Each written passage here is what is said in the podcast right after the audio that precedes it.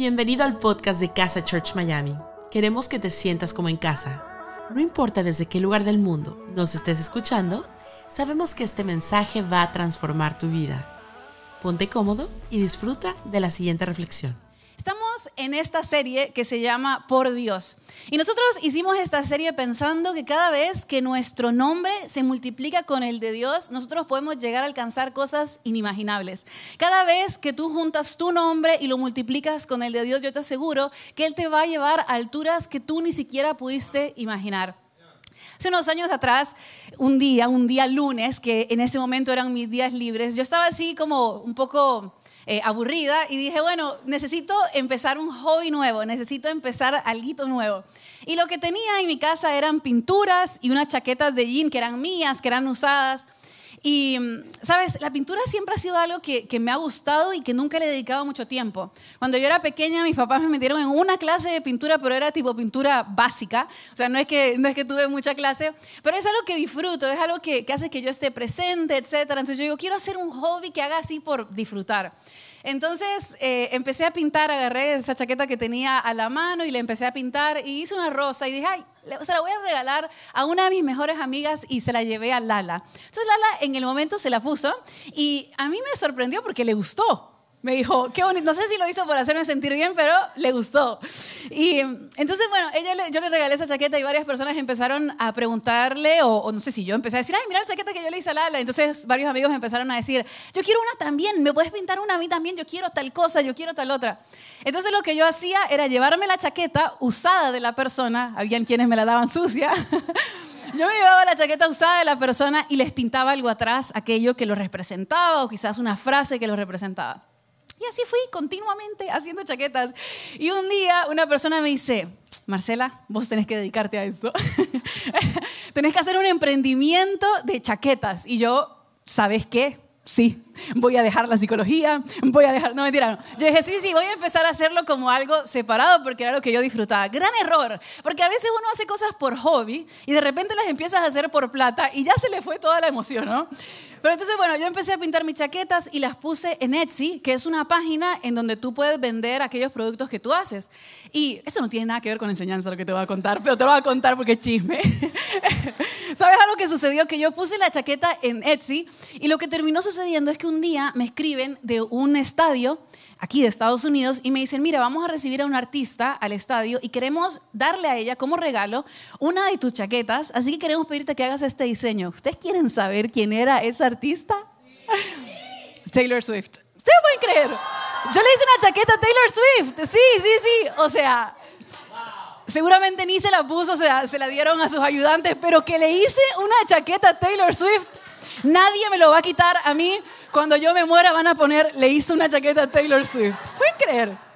Pero bueno, yo empecé este emprendimiento y yo estaba feliz haciendo mis chaquetas, etc. Y entonces un día dije, voy a armar un Instagram, le voy a poner un nombre al Instagram. Y le puse un nombre al Instagram eh, de mi emprendimiento que se llamaba Collaboration, colaboración. En, abreviado le puse Collab. Y quiero mostrarte una de las chaquetas que hice en ese tiempo porque después se me sumó una empleada. Jessie empezó a hacer parte de las chaquetas. Miren, esa se la hicimos a Gerson. Esa era de Gerson. Le hicimos esa chaqueta que decía On Mission. A ver, vamos a ver la próxima. Esa fue una chaqueta también que le hicimos a otra persona. ¡Epa! Copia, pero pinté. ok, otra más. Vamos a mostrar otras más. hicimos una Frida. Todo esto pintábamos nosotros, otra más. Hay gente que está viendo y esto dice, ¿y qué estás haciendo aquí, Marce? ¿Seguí haciendo chaquetas? Pero bueno, em, y esa fue una que le hicimos a una marca nicaragüense, de Nicaragua, ¿verdad? Sí, nicaragüense de, soda, que se llama Milka. Así que bueno, hicimos varias chaquetas hasta el momento en que era tipo, ya eran dos trabajos a la vez. Yo dije, no, no más, esto lo hacía por diversión, no lo iba a hacer para. Pero bueno, hacía esas chaquetas y la marca se llamaba Colaboración. Y la idea que yo tenía con esta marca era que ambas partes trajeran lo mejor, su mejor creatividad a la mesa y que creáramos un producto inigualable. Eso es algo que yo pienso y yo pensaba cuando veía estas chaquetas ahora que estaba preparando esta charla, es que Dios nos invita a colaborar con Él. Dios nos invita a que nosotros traigamos lo mejor que tenemos, la mejor creatividad. Él se sienta en una mesa con nosotros y nos dice que quiere colaborar contigo y quiere colaborar conmigo. Lo más hermoso es que Dios nos crea y nos sienta en la mesa y dice, yo tengo una misión contigo. Sabes, hay mucha gente que está aquí en el día de hoy diciendo, yo no sé ni para qué Dios me creó. Mucha gente que está viendo esta transmisión y dice, yo no sé si realmente yo fui escogido por Dios. Pero yo te quiero asegurar que Dios se desvive por hacer una colaboración contigo y que cuando le tocó a Él traer a la mesa su máxima expresión de creatividad a este mundo, te creó a ti. Y tú me dices a mí, Marce, ¿Cómo sacas esto de que Dios quiere colaborar conmigo? Pues esa es la realidad que nosotros vemos al pasar y a través de la Biblia. Nosotros domingo a domingo nos paramos aquí a hablar de las distintas colaboraciones que hizo Dios con distintas personas a través de la historia. Y una de esas personas fue Josué. Josué fue un líder maravilloso, él fue un líder revolucionario. Y Josué tuvo como misión llevar al pueblo de Dios a la tierra prometida. Dios quería colaborar con Josué y le dijo, tu misión va a ser llevar a este pueblo a la tierra que yo les prometí a los antepasados. Ahora, hay un detalle bien particular acerca de Josué, porque en ese tránsito en el que Josué empieza a liderar a ese pueblo, hay un cambio de liderazgo, hay una transición. Y quizás en el día de hoy vamos a leer lo que para mí es el plan de sucesión más intimidante de la historia. Porque Josué tenía que llenar los zapatos de Moisés. Josué tenía que agarrar el liderazgo de parte de Moisés y hacer lo que Dios le había encomendado. Dios tiene una conversación muy fuerte con Josué en donde le dice, mira, tu líder murió y ahora te toca a ti. Y yo creo que Josué vivió uno de esos momentos en donde la tierra te empieza a temblar. No sé si alguna vez te pasó de poner tu seguridad en un sitio o en una persona o alguien que te transmite seguridad. Sabes, a mí alguien que me transmite seguridad es mi esposo. Y los días domingos cuando yo voy a predicar o cuando yo voy a empezar algo, algo nuevo, yo siempre lo veo a él y, es como, ese, ese está aquí, entonces todo va a estar bien. Ezequiel es mi esposo, ¿no? No, no es que ese, sino ese de Ezequiel. Yo, ese está aquí, entonces todo va a estar bien, ¿no? E, e, esas personas en donde a veces nosotros decimos, es como una roca para mí. Bueno, Moisés era eso para Josué. Moisés representaba una roca, porque imagínense, nosotros pongámonos en los zapatos de Josué por un momento. Josué había visto cómo Moisés había sacado al pueblo de Egipto, lo había sacado de la esclavitud. Josué había visto cara a cara cuando de ese monte bajó Moisés con los diez mandamientos escritos literalmente por el dedo de Dios. Ustedes imagínense, y él estaba pequeño cuando eso había sucedido, y Josué había sido parte de cada uno de estos momentos. Y así Josué tuviera miles de historias para contarnos, lo que él había, había visto de parte de su líder Moisés. Y ahora Dios le dice, Moisés murió y te toca a ti. Y yo creo que estas fueron palabras que quedaron retumbando en los oídos de Josué. Pero ¿sabes lo que yo creo? Que al pasar del tiempo, entre más yo, leo acerca de Josué, yo me doy cuenta que Josué tenía una seguridad y una confianza de que todo iba a estar bien, que todo iba a estar bien. Y yo quiero en el día de hoy hablarte de dónde saco esto, de dónde es que yo saco la creencia de que Josué sabía que todo iba a estar bien. Ese es el título de la enseñanza del día de hoy. Todo va a estar bien. Todo va a estar bien. Yo quiero que me acompañes al libro de Josué, capítulo 1, y dice, después de la muerte de Moisés, siervo del Señor, el Señor le dijo a Josué, hijo de Nun, asistente de Moisés, mi siervo Moisés ha muerto. Por eso tú y todo este pueblo deberán prepararse para cruzar el río Jordán y entrar en la tierra que le daré a ustedes los israelitas. Tal como le prometí a Moisés, yo les entregaré a ustedes todo lugar que toquen sus pies. Su territorio se extenderá desde el desierto hasta el Líbano y desde el gran río Eufrates, territorio de los hititas, hasta el mar Mediterráneo que se encuentra al oeste. Durante todos los días de tu vida, nadie será capaz de enfrentarse a ti. Así como estuve con Moisés, también estaré contigo. No te dejaré ni te abandonaré. Sé fuerte y valiente porque tú harás que este pueblo herede la tierra que les prometí a tus antepasados. Solo te pido que tengas mucho valor y firmeza para obedecer toda la ley que mi siervo Moisés te ordenó. No te apartes de ella, para nada. Solo así tendrás éxito donde quiera que vayas. Recita siempre el libro de la ley y medita en él de día y de noche. Cumple con cuidado todo lo que en él está escrito. Así prosperarás y tendrás éxito. Ya te lo he ordenado. Sé fuerte y valiente. No tengas miedo ni te desanimes, porque el Señor tu Dios te acompañará donde quiera que vayas.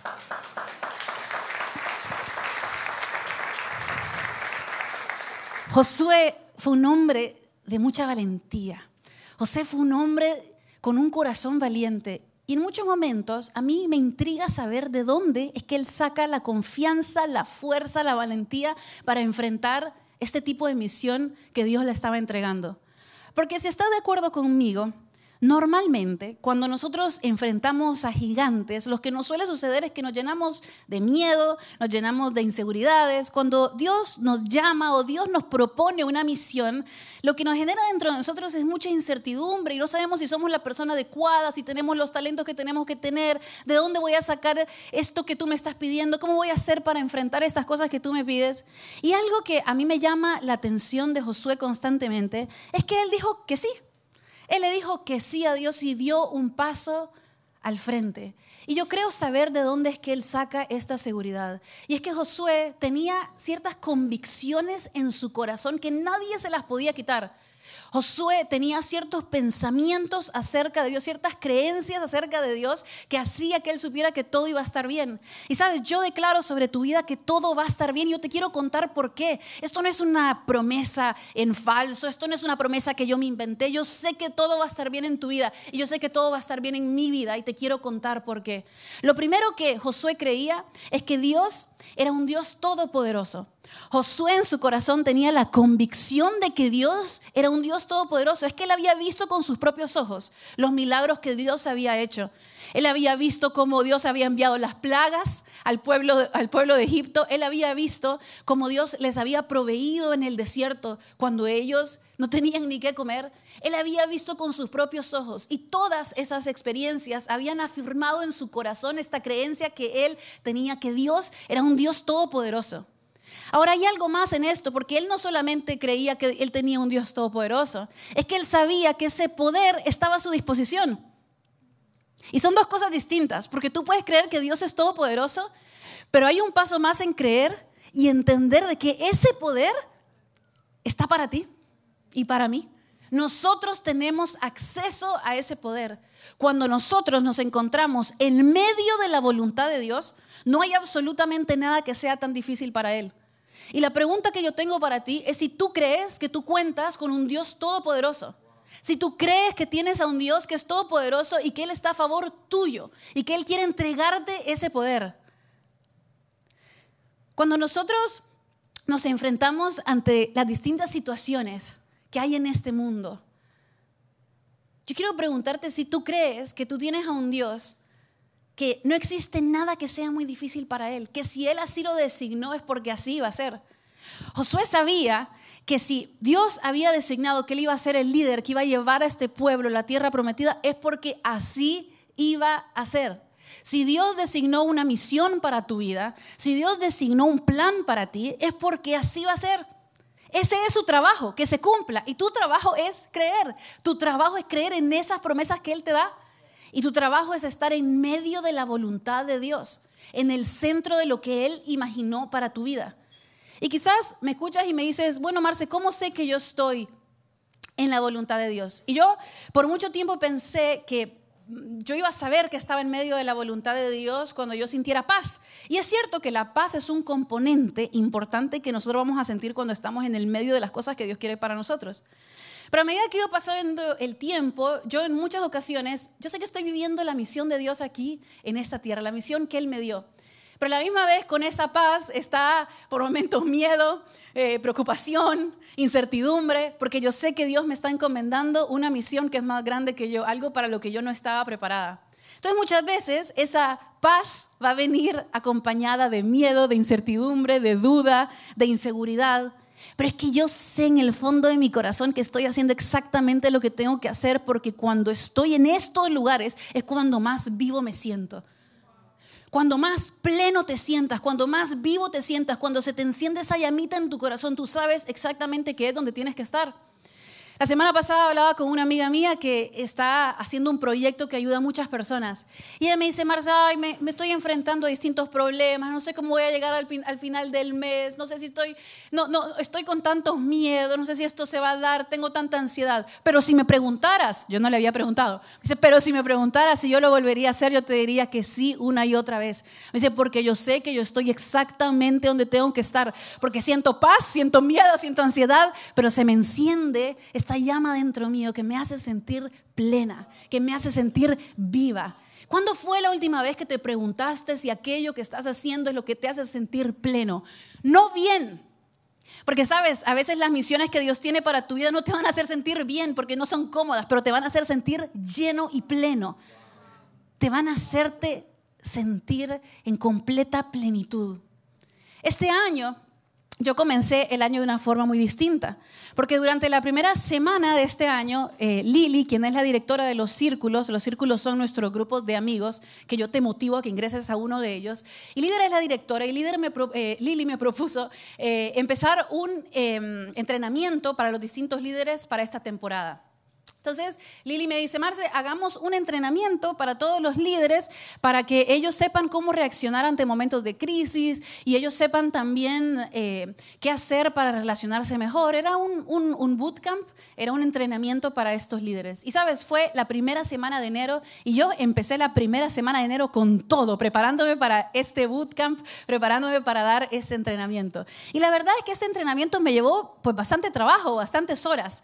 Y yo le comentaba a Ezequiel y le comentaba a mis amigos que yo me sentía plena, que yo estaba en una semana que yo había puesto mucho trabajo, no había tomado muchas horas de descanso, pero es que yo sabía que yo estaba haciendo algo relacionado con lo que Dios me envió a esta tierra. Y me hacía sentir tan feliz. Y, quizás para otras personas pueden decir, ay, era un entrenamiento. Quizás hasta personas que estuvieron ahí dicen, bueno, entrenamiento, bien, pero tampoco para tanto. Pero para mí significaba mucho porque se me encendió en mi corazón una llama porque sentía que le estaba dando recursos a las personas y que yo estaba cumpliendo con aquella cosa que Dios imaginó para mi vida. Y eso es lo que, eso es, esa es mi historia, pero la pregunta es, ¿qué es aquello que Dios imaginó para tu vida? ¿Cuándo fue la última vez que tú le preguntaste a Dios aquella misión que Dios te encomendó? ¿Para qué te creó? ¿Cuándo fue la última vez que te sentaste en un momento de silencio y le preguntaste a Dios, ¿cuál es tu voluntad para mí? Porque sabes, el único que puede contestar esa pregunta es Dios. El tema es que tú estés listo para escucharla y el tema es que le hagas esa pregunta. ¿Por qué me creaste? ¿Cuál fue tu intención al crearme? ¿Por qué? Porque Dios es todopoderoso y nosotros tenemos acceso a ese poder cuando nosotros estamos en medio de su voluntad. Y sabes, yo en muchas ocasiones he hablado muchas cosas lindas sobre mi papá. Yo admiro mucho a mi papá y lo amo mucho, pero hay algo de mi papá que no me gusta. Y es que, y para colmo, lo que les voy a contar, yo soy igual. O sea, es como tal palo, tal astilla y estoy en recuperación. mi papá es de esas personas extremadamente planificadoras. ¿Sí? O sea que si mi papá hoy domingo quizás él planificó levantarse, tomar desayuno y ver una película, yo lo puedo llamar en el día de decirle, papi, vámonos a tomar un café. Me va a decir, eh, eh, eh, se le traba la computadora. O sea, no, no hay forma. No se puede. Él no va a salirse de su día. Él no va a salirse de su horario, así sea que en su horario esté ir a pasear al perro, ver una película y dormir siesta. O sea, él no va a salir de su día. Y yo sé que muchos amigos míos están pensando, eso es igual, Marce. y yo lo sé, yo lo sé, estoy tratando de, cambiar. Porque algo que pensaba, yo decía, yo no quiero vivir en mi vida tan ocupada que yo no le dejo espacio a Dios para que Él me diga qué es lo que Él tiene planeado para mí en esta temporada. Yo quiero tener siempre mis sentidos alertas y nuestros oídos alertas para poder escuchar aquellos planes que Dios tiene para nosotros. Y quizás tú puedas aprovechar estos 14 días de ayuno y oración para pedirle a Dios que Él te muestre cuál es su voluntad para ti. Nosotros en casa no creemos en ayunar para pedirle algo a cambio a Dios, para que Él conteste nuestras oraciones y para moverle el brazo a Dios. Lo que nosotros creemos es en ayunar para buscar de Dios, para estar en su presencia, para conocer su voluntad, para saber qué es aquello que Él tenía planificado para tu vida. Porque Dios es todopoderoso. Josué sabía eso. Él sabía que si él se encontraba en el medio de aquello que él había pensado para Josué, él tenía acceso a ese poder. Y tú también, porque Dios está a favor tuyo. Y cuando tú encuentras aquello que fuiste creado a hacer, yo te quiero asegurar que Dios no te lo quiere quitar. Hace unos días atrás, Ezequiel le había comprado un peluche a mi perrita. Nosotros tenemos una perrita que se llama Zoe. Y quiero que veas a mi perrita ahí jugando con el peluche que Ezequiel le compró. Mira eso. Es una rata.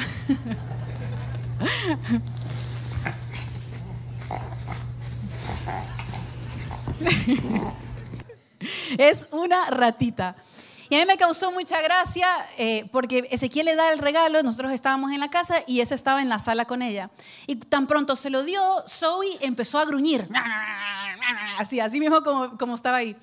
Y yo estaba en el cuarto y escuchaba las conversaciones y Ezequiel le decía, yo no te lo quiero quitar, yo te lo regalé. O sea, vos entendés que yo te lo compré, Zoe, yo no te lo quiero quitar. y yo del otro lado mientras decía, qué conversación de locos. no te lo quiero quitar, soy, le decía. Y la corría, ¿no? Y, mientras estaba en eso, eh, ayer yo pensaba, yo decía, así mismo nos pasa con Dios. Nosotros creemos que Dios nos da algo, nos da una misión, nos da un propósito y luego Él nos lo quiere quitar. No, no, es que Dios quiere que tú lo disfrutes. Dios quiere que tú vivas esa misión. Él te va a dar todo lo que tú necesitas para cumplir aquello que Él había pensado para ti.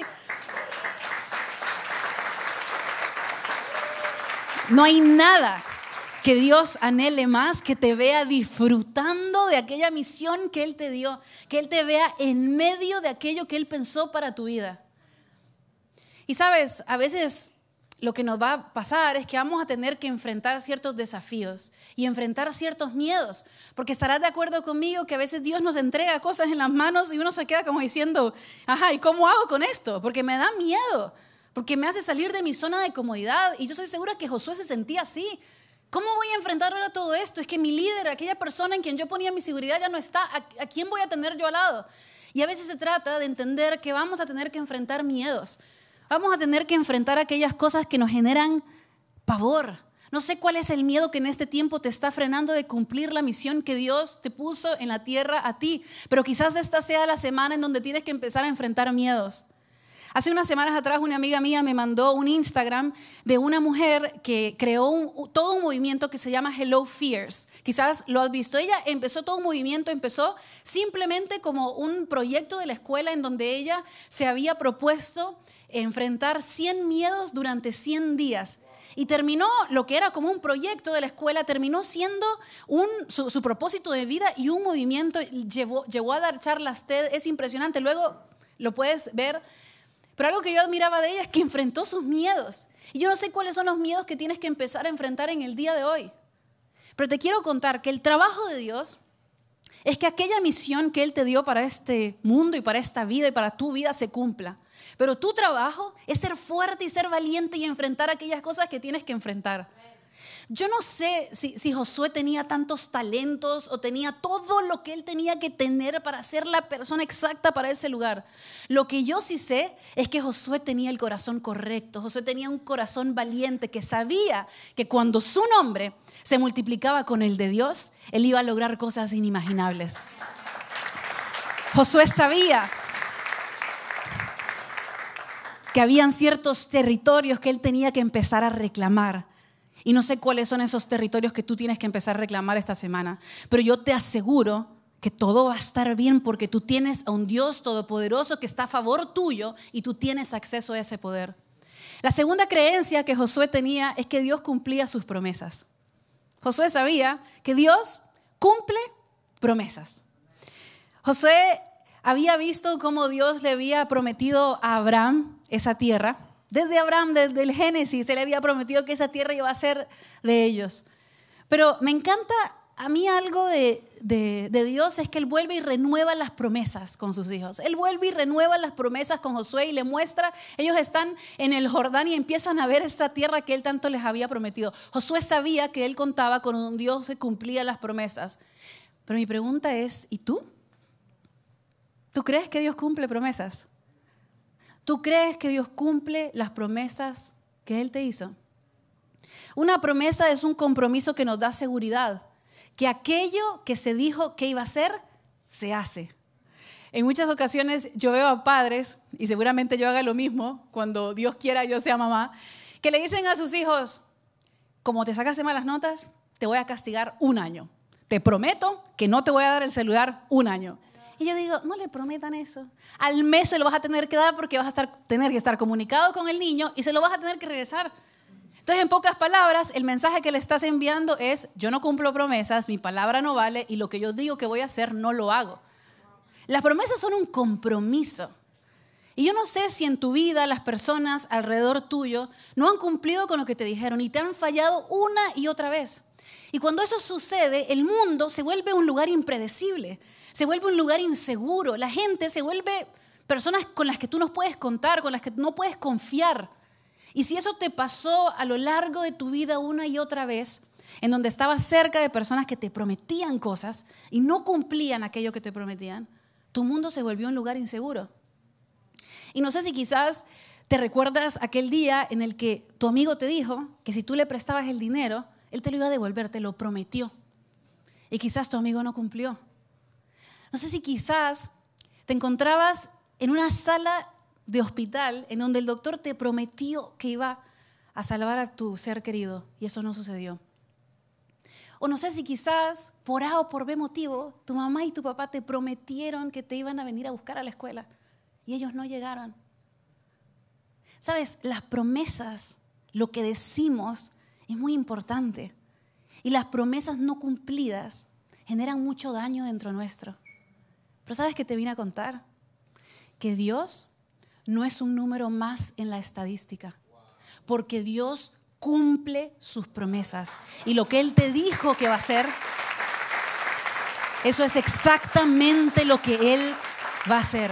Dios cumple sus promesas. Y quizás tu primer paso en este camino con Dios sea reconciliar la confianza con Él.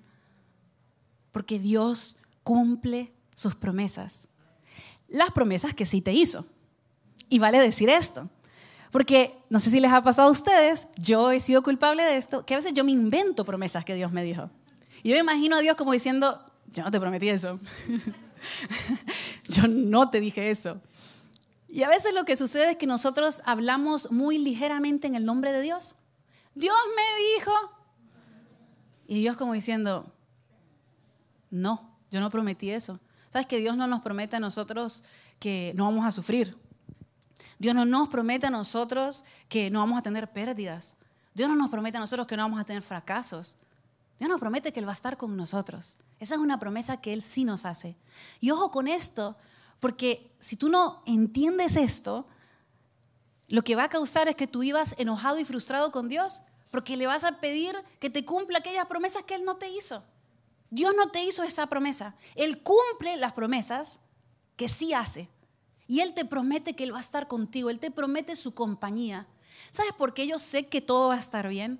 Porque Dios es todopoderoso y ese poder está disponible para ti. Yo sé que todo va a estar bien porque Dios cumple sus promesas. Y el otro día me puse a leer un escrito muy precioso y quiero leértelo, pero quiero que hagamos de este momento algo especial. Porque en el escrito hablaba de las promesas que le gusta escuchar a un hijo y hablaba de las promesas que le gusta escuchar a un padre. Y yo quiero que quizás si en este momento no tienes las palabras para expresarle esto a Dios, yo quiero que hagas de cuenta y caso como que estas son las palabras que tú le dices a Dios, esas promesas que le gusta escuchar a un hijo y las promesas que le gusta escuchar a un padre. Me gustaría que puedas cerrar tus ojos porque te las quiero leer. El tipo de promesas que le pides a Dios que Él te haga. Prométeme Dios que vas a estar conmigo en tiempos difíciles, que me vas a escuchar aún cuando estemos en desacuerdo, que no me vas a recordar de mis errores. Prométeme Dios que vas a apreciar lo que estoy haciendo bien. Prométeme que me vas a ayudar cuando no puedo ayudarme a mí mismo, que me vas a amar aun cuando me cuesta a mí mismo quererme. Ahí con tus ojos cerrados, quiero también leerte el tipo de promesas que le gusta escuchar de ti a Dios. Dios te dice, prométeme que me vas a decir cuando no te sientas bien. Prométeme que me vas a decir cuando tengas miedo, cuando estés lleno de ansiedad, cuando estés sobrepasado. Prométeme que me vas a decir cuando no sepas qué hacer con un problema. Prométeme que me vas a contar cuando sientas que nadie te entiende. Prométeme que me vas a decir cuando necesites que te escuche. Prométeme que me vas a hablar hasta cuando no me entiendas. Prométeme que me vas a decir cada vez que necesites escuchar un te amo. Y ahora me gustaría que abras tus ojos. ¿Sabes algo que me encantó de este escrito? Y es que todas esas promesas tienen que ver con la presencia de. Tienen que ver con el hecho de que Dios está contigo. Y esa sí es una promesa que nosotros tenemos. Dios cumple sus promesas, pero la pregunta es si tú crees que tienes a un Dios que cumple sus promesas. Cuando estábamos en diciembre, se puso muy de moda hacer un TikTok o un reel en Instagram en donde la gente le pedía a Dios no ser su próximo soldado para este año. Dios, este año no quiero ser tu mejor soldado. Yo sé que más de uno, más de uno aquí lo hizo, seguramente. Y a mí me causaba mucha gracia. Pero algo que yo pensaba es que a veces nosotros tenemos esta falsa idea de que ser un soldado de Dios, para ser un soldado de Dios nosotros tenemos que ser unos guerreros, unas personas capacitadas, tener todo lo que nosotros tenemos, ser gente que nunca duda nada. Nosotros a veces pensamos que para ser un soldado de Dios nosotros tenemos que tener todas las respuestas. Pero te quiero contar que para ser un soldado de Dios lo único que tienes que hacer es creer en sus promesas. Porque en el diccionario de Dios ser valiente es aquella persona que cree en sus promesas, que cree en sus palabras, que cuando se enfrenta a un mundo en que tuviera mucho más sentido no creer en lo que Él nos dice a nosotros, la persona cree. Eso es la, valentía en los ojos de Dios. Eso es la valentía en el diccionario de Dios. Tú eres valiente cuando más crees. Tú eres valiente cuando crees que un Dios, es un Dios que te da promesas para tu vida. Tú eres valiente cuando no necesitas tener todas las explicaciones, pero tú puedes dar un paso hacia el frente porque tu vida se rige por promesas. Tú eres valiente cuando tú crees en su palabra, que si Él dijo que así será, es porque así será. Y que si Él es, con, y él, si él es a favor tuyo, no hay nada en este mundo en contra de ti. Yo sé que todo va a estar bien. Todo va a estar bien porque tenemos a un Dios que es todopoderoso, porque tenemos a un Dios que cumple promesas. Y por último, porque Josué sabía que Dios estaba siempre con él.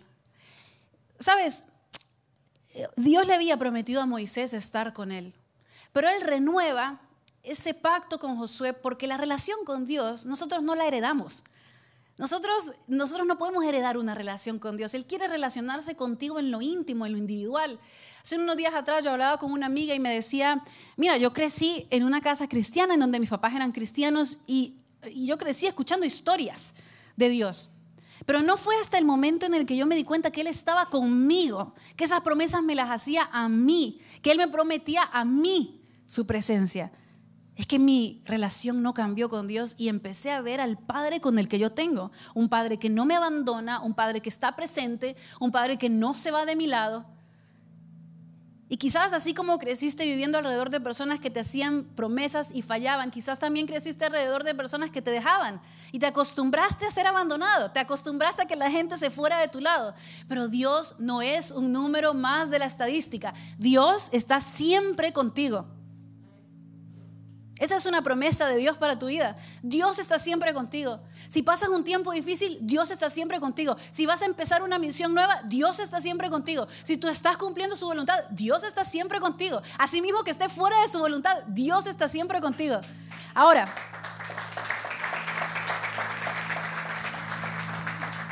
es importante entender esto. Porque el hecho de que nosotros tengamos a Dios de nuestro lado no significa que nos, no nos vamos a tener que esforzar. Porque fíjate que Dios le dice a Josué, esfuérzate y sé valiente. No le dijo, hijo, ahora que estoy contigo, aquí en tus manos va a aparecer la tierra prometida. No, no, Él lo mandó a que se enfrentara ante los enemigos. Él lo mandó a que reclamara esa herencia. Él lo, lo mandó a que liderara un pueblo. Porque así mismo que Dios esté con nosotros, nosotros tenemos que esforzarnos. Tenemos que ser valientes yo, siempre me he considerado una persona esforzada.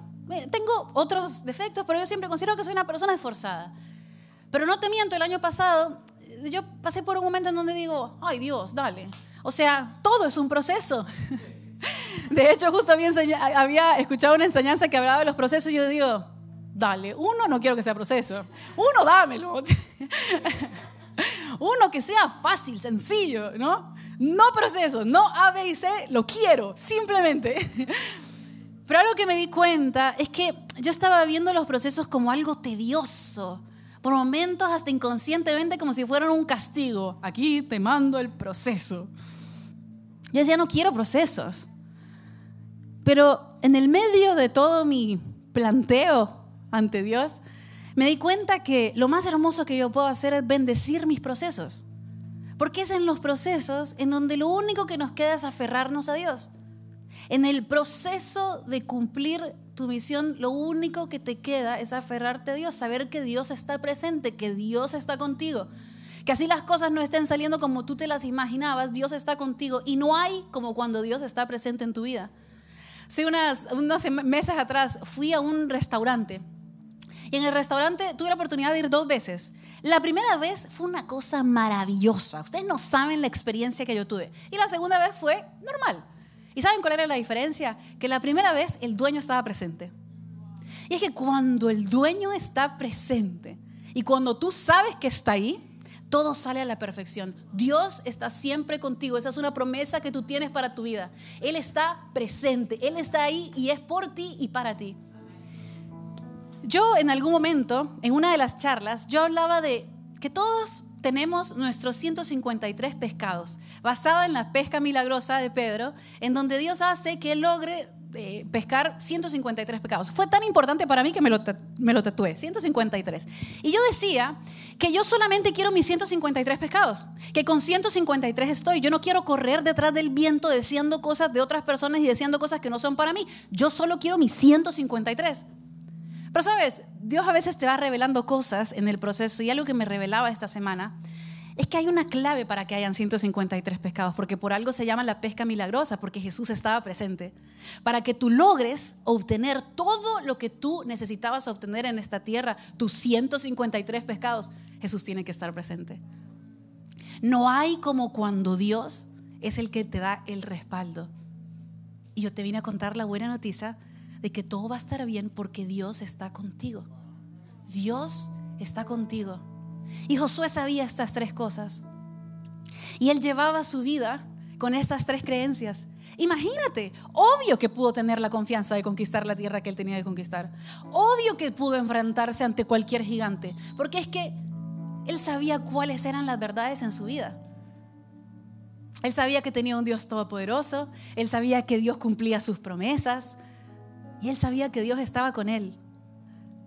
Y yo te decía, yo no sé si Josué tenía, si Josué era tan increíble o extravagante o que tenía todos los talentos y todas las capacidades. Y te digo esto porque yo sé que hay personas que están escuchando este, esta charla y están pensando, yo, soy muy normal. O sea, yo sé que ustedes hablan de que Dios usa personas normales, pero yo, yo soy muy normal. O sea, como que Dios, dale, me has dado un bono, como algo más. Saben que hay un, hay, un, hay un concepto aquí en Estados Unidos que se le dice a una persona, no solo a una persona, sino como una situación muy insípida, como que es muy vainilla. Yo sé que hay personas que se sienten muy vainilla, así como, eh, algo más. Sé que hay personas que se sienten muy normales y te entiendo porque yo me he sentido así. Muy normal. En el 2018 eh, yo perdí a mi abuelito, mi abuelito falleció de cáncer. Mi abuelito fue una de esas personas a quien yo admiro profundamente. De hecho, esta semana yo hablaba con mi mamá, que no es su papá, sino el de mi papá, y mi mamá, solo de recordarse a mi abuelito, se puso a llorar. Que mi, abuelito era de esas personas que marcaba tu vida.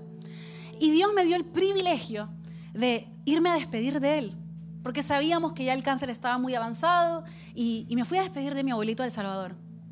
Cuando llegué a El Salvador, yo le había escrito a él una carta porque yo sabía que no, no, iba a poder con palabras hablarle por lo emocionante que era ese momento. Y me fui a despedir de él, le escribí esta carta y él la leyó. Yo tengo que decir, ojalá que mis primos no vean esto, pero yo era la favorita. y, yo le entregué esa carta a mi abuelito y cuando mi abuelito la termina de leer, él me dice, Marce, yo siempre supe que usted era distinta. Él me trataba de usted a mí. Me dice, Marce, yo siempre supe que usted era distinta. Yo siempre supe que usted era muy especial. Y yo me fui de El Salvador diciendo, yo soy muy especial. Yo soy una persona muy especial, única. Pero a veces yo batallo con este concepto. Y de hecho, el año pasado yo prediqué acerca de que no éramos especiales. y muchos me molestaban. Porque a veces esta cuestión de especial, yo digo, es que si yo soy especial, entonces otra persona no es especial y no quiero que... conflictos, dilemas en mi mente. ¿Soy o no especial? Y no lo he decidido. No sé si soy especial o no soy especial. Lo que yo sí sé es que Dios está conmigo. Y que eso es todo lo que yo necesito. Yo no sé si tú tienes todos los talentos, te sobresales cuando estás en un grupo de personas. No me animo a decirte que eres especial o que no eres especial. No lo sé. Lo que yo sí sé es que Dios está contigo. Lo que yo sí sé es que la Biblia dice que tus huesos no le son desconocidos a Dios. La Biblia dice que Él conocía tus días aún antes de que tú existieras. Lo que yo sí sé es que Dios te escogió a ti. Lo que yo sí sé es que Él hace promesas para tu vida y lo más importante es que Él va a estar contigo y te va a acompañar. No sé cuáles son las cosas que vas a enfrentar en esta semana, no sé si quizás en esta semana te vas a alinear con aquella misión que Dios tiene para tu vida. ¿Cómo vas a saber? Porque te vas a sentir pleno, no bien, pleno te vas a sentir lleno, te vas a sentir vivo. ¿Sabes? No sé, no te sé decir si tú eres especial o no. Lo que yo sí sé es que los ojos de Dios están sobre ti. Y en este día, yo no vine a darte consejos. Porque una persona que está a punto de empezar algo extraordinario no necesita consejos, necesita ánimo. Yo vine a darte ánimo, a decirte que todo va a estar bien. Porque tú cuentas con un Dios todopoderoso, un Dios que cumple promesas y un Dios que está contigo. Y quizás lo que te toque hacer en esta semana es ir y reclamar aquella tierra que Dios te prometió y descansar en el hecho de que su compañía estará siempre ahí. Me gustaría que puedas cerrar tus ojos. Mi Dios, te damos gracias.